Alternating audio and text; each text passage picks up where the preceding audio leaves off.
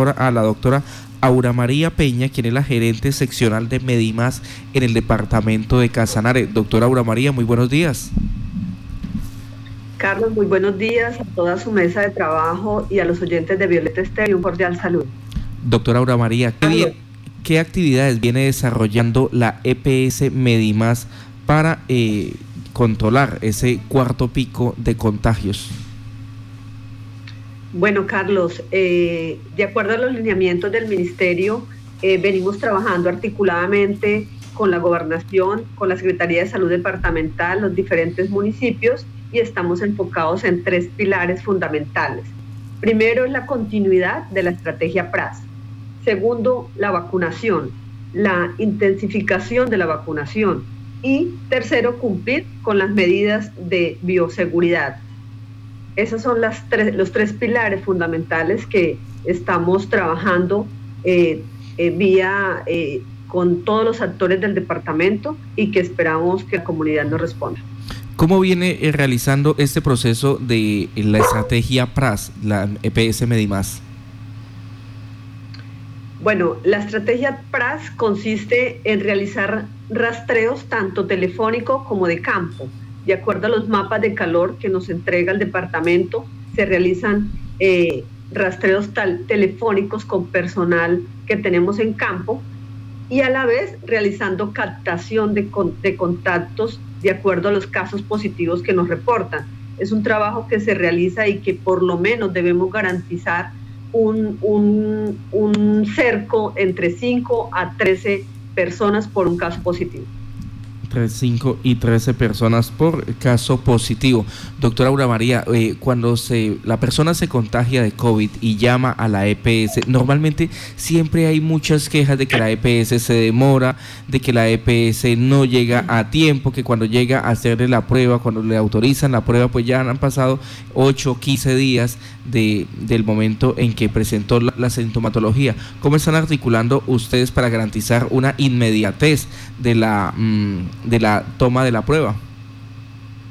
Bueno, para la toma de prueba tenemos puntos fijos, como es Trinisalud, quien nos está realizando eh, toma de pruebas por antígeno y realizamos PCR a través de Corporación MIPS ya. Recuerda que eh, lo primero que debe hacer el usuario una vez conozca que tuvo un contacto estrecho es aislarse. Y por ejemplo, la prueba de antígeno no es que hoy me enteré que tengo un caso positivo y hoy me debo tomar la prueba. Para que en lo posible nos salga un positivo y no un falso negativo, se deben esperar alrededor de unos cinco días después del contacto estrecho para, que la, para ir como a la fija, que el resultado sea realmente lo más eficaz posible. Doctora Aura María, eh, gerente seccional de eh, Medimas eh, Casanare, hablaba usted del el tema de la vacunación. ¿Qué tanta afluencia, de acuerdo a la proporción que tienen ustedes de población que atienden, eh, han acudido a esa vacunación? Desde que iniciamos el proceso de vacunación hemos realizado 8.293 dosis, de los cuales 5.333 personas eh, tienen el, completo el esquema de vacunación. En este momento, de acuerdo al lineamientos del ministerio, ya arrancamos con un refuerzo para las personas adulto mayor, es decir, mayor a 70 años, el cual ya estamos también haciendo toda la divulgación para que las personas acudan a colocarse en la tercera dosis. Doctora, ¿y cuántas personas atiende la EPS en este momento en el departamento? Eh, Medimas EPS tiene presencia en 14 municipios con 70 mil usuarios. 70 mil usuarios que tiene la EPS eh, e Medimas. Sí, Carlos, son 70 mil usuarios y en este momento pues eh, hay algunos, digamos, requerimientos. ¿Cómo, ¿Cómo ha hecho Medimas? Porque eh, venía de una situación bastante mm, lacrada, digámoslo, en la parte de pagos, en la parte de servicios, y ustedes se han puesto ya a la tarea de mejorar eh, eh, la prestación del servicio. En ese orden, ¿cuáles son esas acciones que ustedes pues, han desarrollado para cumplirles, en ejemplo, por ejemplo, a esos 70 mil usuarios en Casanare?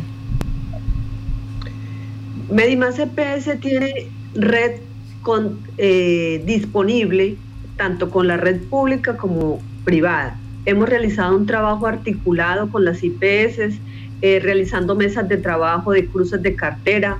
Eh, hemos tenido eh, inclusive el respaldo de la Dirección Nacional. Nuestro presidente estuvo aquí en Casanaria a finales de septiembre.